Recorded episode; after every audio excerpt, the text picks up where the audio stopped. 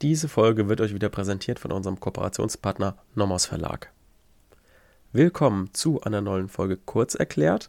Heute geht es wieder um die Unterschlagung, wie erwartet, denn in der letzten Folge auch groß angekündigt. Heute kommt das Thema wiederholt Zueignung. Aber bevor wir jetzt in dieses Thema reingehen, was auch nicht allzu lang dauert, aber trotzdem sehr wichtiges Thema ist, wollte ich euch noch zwei Hausmitteilungen mitgeben. Und zwar ist die erste. Wir werden eine neue Podcast-Reihe rausbringen. Das habe ich auch schon letzte Woche im Rahmen der ähm, Empfehlung von, von unserem Kooperationspartner gesagt. Und zwar werden wir uns, genau wie jetzt hier im Strafrecht, uns der Reihe öffentliches Recht widmen. Öffentliches Recht widmen. Das fängt ja gut an. Also, es wird darum gehen, dass wir uns das gesamte öffentliche Recht sowohl für Erstsemester als auch für Examenskandidaten uns herleiten, uns erklären und ähm, das genau wie hier in kleineren Folgen, so um die 20 Minuten, äh, ja, ungefähr 20 Minuten werden die Folgen gehen, uns die einzelnen Themen erklären. Und zwar wird es da zum Beispiel um Verwaltungsrecht gehen. Wir werden uns Verwaltungsrecht im Detail anschauen, dass man mal endlich einen richtig guten Überblick hat irgendwo auf einer, auf einer Plattform. Und was wäre da besser geeignet als die Podcast-Plattform schlechthin, egal ob es jetzt äh, Spotify ist, egal ob es Apple Podcast ist, was auch immer da, wo man eh mit Podcasts zu tun hat, ist es, glaube ich, einfach schön, dass man da dann irgendwie eine riesige Reihe hat, wo man sich dann insbesondere auch, wenn man irgendwie aufs Examen sich vorbereitet, dann Podcasts hören kann zu, einem, zu bestimmten Themen. Wir werden starten mit der Einführung ins Verwaltungsrecht. Wie ihr merkt, Einführung, das bedeutet, wir werden uns einen Gesamtüberblick über das Verwaltungsrecht und die Prinzipien des Verwaltungsrechts herleiten und erklären, und zwar spannend. Also das gebe ich jetzt einfach mal als Versprechen vorneweg. Es wird auf jeden Fall spannend und nicht langweilig. Wir haben ein paar Experten immer mal dabei, ein paar Professoren, unter anderem auch wieder Professor Stelkens, der uns einfach ein paar Tipps gibt. Ähm, wir wollen also nicht nur meine Sicht hören, natürlich überwiegend meine Sicht oder das, was ich mir erarbeite und das Team, was hinter mir steht, ähm, sondern wir wollen auch irgendwie Professoren ranholen, die uns dazu dann auch nochmal ihre Sichtweise erzählen zu bestimmten Themen. Sei es zum Beispiel mal Regelungswirkungen, im VA.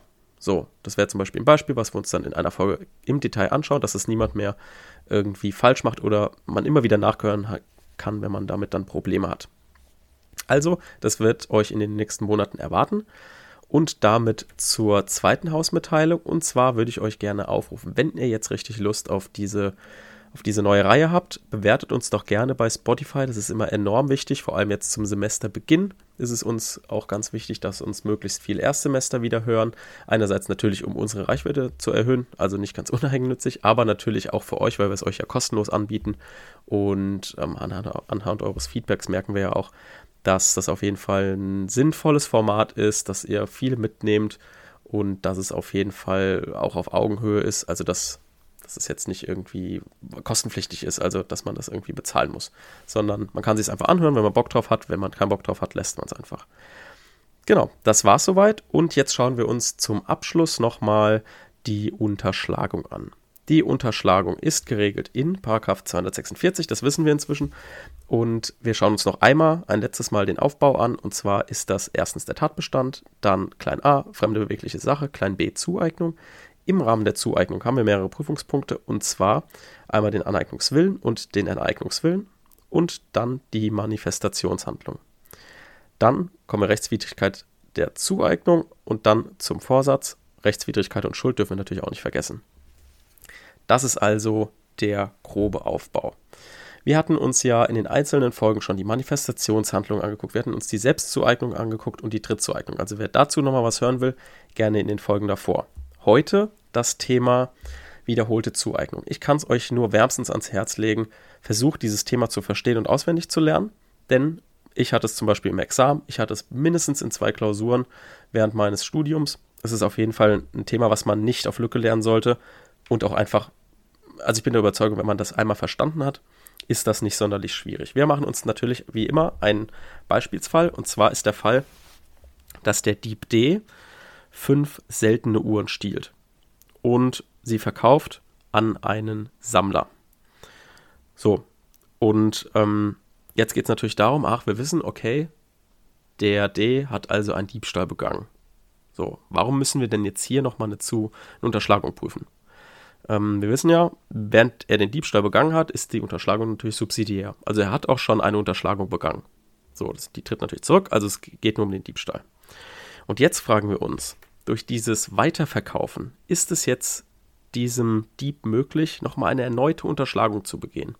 Und zwar mit dem Akt des Weiterverkaufens. Und ich sage euch, wenn ihr in der Klausur dieses Thema anspricht, wird euch der Korrektor lieben. Denn ihr beweist damit, dass ihr auch am Ende der Klausur immer noch Problembewusstsein habt. Also ihr erkennt, okay, wir haben jetzt den Diebstahl geprüft. Sagen wir, die Klausur geht zwei Stunden. Ihr habt anderthalb Stunden einen Diebstahl geprüft. Ihr seid jetzt fast am Ende und zeigt ihm trotzdem jetzt nochmal, ah, es gibt hier noch ein Problem und zwar im Akt des Weiterverkaufens.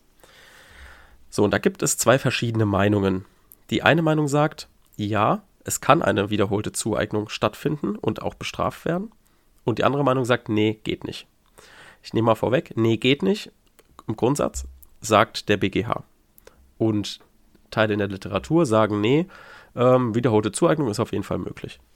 Und wenn wir uns jetzt anschauen, ähm, was die Tatbestandslösung sagt, also die Lösung des BGH, die sagt nämlich, dass eine wiederholte Unterschlagung nicht strafbar ist, denn er kann, der Täter, kann sich die Sache schon begrifflich nicht nochmal zueignen. Also er hat jetzt schon zueignet, warum soll er denn hier nochmal zueignen können? Das geht schon rein begrifflich nicht. Jede spätere Nutzung sei nur eine Konkretisierung der Verfügungsgewalt, die er jetzt ohnehin schon hat, und nicht etwa eine erneute Anmaßung. Ne, wir hatten ja auch immer argumentiert, ah, er maßt sich gerade eine Position an eine Eigentümerstellung, die er eigentlich gar nicht hat. So, und ähm, das kann er jetzt in dem Fall bei der wiederholten Zueignung eben nicht, weil er die Gewalt schon hat. Er kann sie jetzt nicht nochmal ausüben. So, die Konkurrenzlösung hingegen sagt, das ist eine, sage ich mal, Auffassung, die ist im Schrifttum weit verbreitet. Und wenn ihr vielleicht ein Beispiel haben wollt, ähm, Bockelmann, Eisele, Bosch, Seelmann, Tenkhoff kennt man jetzt die meisten nicht, aber ähm, Eisele kennt man auf jeden Fall, denke ich, wenn man schon ein paar Semester studiert hat. Die sagen jetzt eben in der Konkurrenzlösung, ja, eine Zueignung ist auf jeden Fall grundsätzlich möglich und wird aber erst auf Konkurrenzebene ausgesondert. Das heißt, ihr merkt, letztendlich wird es wohl aufs Gleiche hinauslaufen, was das letztlich das Ergebnis angeht. Die sagen eben, es ist möglich, aber das ist dann eine sogenannte mitbestrafte Nachtat. Und zwar stützen sie sich vor allem darauf, dass eine Bestrafung von Teilnahmehandlungen möglich sein muss. Werbung. So, wir haben jetzt auch eine kleine Empfehlung wieder für euch und zwar auch wieder in Bezug auf unsere neue Podcast-Reihe. Unsere neue Podcast-Reihe wird sein öffentliches Recht. Und in dieser Podcast-Reihe ähm, besprechen wir natürlich am Anfang. Einführung ins Verwaltungsrecht, das habe ich schon gesagt. Und deswegen empfehle ich euch jetzt das Klausurentraining Besonderes Verwaltungsrecht. Das ist das Pendant zu dem, was ich euch letzte Folge empfohlen habe, das Pendant zum allgemeinen Verwaltungsrecht. Und jetzt hier dieses Buch ist von Professor Dr. Markus Winkler, Klausurentraining Besonderes Verwaltungsrecht und behandelt halt alle ähm, Teile, die jetzt im anderen nicht behandelt wurden. Da war allgemeines Verwaltungsrecht Thema und jetzt besonderes Verwaltungsrecht. Also so typische Konstellationen, ähm, was jetzt hm, keine exotischen Bereiche betrifft, sondern so Klassiker Polizei- und Ordnungsrecht, Baurecht und der ganze Kram. Also alles, was irgendwie mit einem besonderen Verwaltungsrecht zu tun hat und im Examen und in den Klausuren eine Rolle spielt, wird dort behandelt. Also das kann ich euch nur empfehlen. Könnt gerne mal reinschauen und ähm, könnt uns natürlich auch immer gerne Feedback ähm, dalassen. Gefallen euch die Bücher, gefallen euch die nicht? Habt ihr vielleicht noch irgendwie eine Frage? Was können wir euch noch empfehlen? Und so weiter. Werbung Ende. Also die gehen jetzt nicht irgendwie davon aus, ach, wir wollen den irgendwie nochmal bestrafen, der ist hier mit dem Diebstahl schon gut bedient, sondern die wollen eben, falls eben bei dem Verkauf noch ein Dritter irgendwie mitwirkt und auch eine irgendwie eine Beihilfehandlung begeht, die kann natürlich nur bestraft werden, wenn wir jetzt auch sagen, dass diese wiederholte Zueignung funktioniert. Und aus diesem Grund argumentiert eben diese Konkurrenzlösung in diese Richtung. Aber letztendlich muss man sagen, das Argument von denen ist nicht sonderlich schlau, denn es gibt ja für Leute, die in dieser Phase demjenigen noch helfen, also wenn wir annehmen, es gibt eine wiederholte Zueignung, in dieser Phase noch helfen, dann gibt es dort schon Straftatbestände, die gelten. Und zwar die Begünstigung noch 257 und 259 die und die Hehlerei. Das heißt, diese diese ähm, Begehungen oder was der, was derjenige dann auch immer macht, der dritte, das ist auf jeden Fall unter Strafe gestellt. Das heißt, dieses Argument kann dahin stehen. Das mm, bringt uns nichts, führt nicht weiter. Das heißt, die Tatbestandslösung hat auch unter anderem aus dem Grundrecht, dass eben ansonsten eine Verjährung ja nie wirklich zu laufen scheint. Denn je, immer wieder, wenn er sich wiederholt, die Sache Zueignung beginnen neue Verjährungsfristen zu laufen, weil er wieder eine Unterschlagung begangen hat. Das würde also faktisch, würde ein solches Delikt nie, nie verjährt. Wo sich aber die beiden Meinungen einig sind, ist, wenn ähm, eine Schadensvertiefung stattfindet dann wiederum sagen wir, okay, wiederholt kann die Sache sich zueignen. Da sind sich die Meinungen auch einig. Und zwar aus dem Grund, wenn eben jemand das Eigentum an der Sache komplett verliert, ist das ja eben für den ursprünglichen Eigentümer ein enormer, eine enorme Schadensvertiefung im Gegensatz zum Diebstahl vorher, weil da bleibst du ja noch Eigentümer. Du kannst es ja mit dem 985er irgendwie wieder, wieder zurückholen, also BGB, die Sache.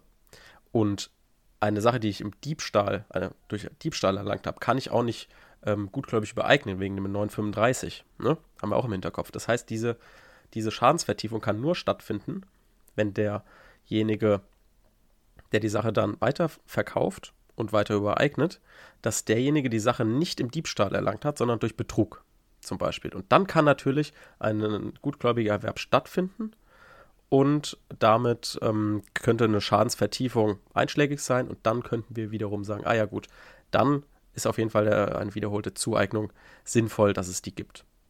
Und da sind sich beide Meinungen dann auch einig. Eine kleine Rückausnahme findet immer dann statt, also es keine Schadenvertiefung, obwohl man es denken könnte, wenn es sich um Geld handelt. Und zwar liegt es am 935 Absatz 2 BGB. So, das war's mit der Unterschlagung. Hier in dieser Strafrechtsreihe werden wir uns weiter mit den Themen im Betrug beschäftigen. Das heißt, in dieser Reihe weiter mit Betrug, weiterhin im Strafrecht. Also die eine Reihe im öffentlichen Recht ersetzt jetzt nicht hier die Strafrechtsreihe, sondern läuft parallel. Also habt ihr beides zu hören. Und damit ähm, bis zum nächsten Mal. Tschüss.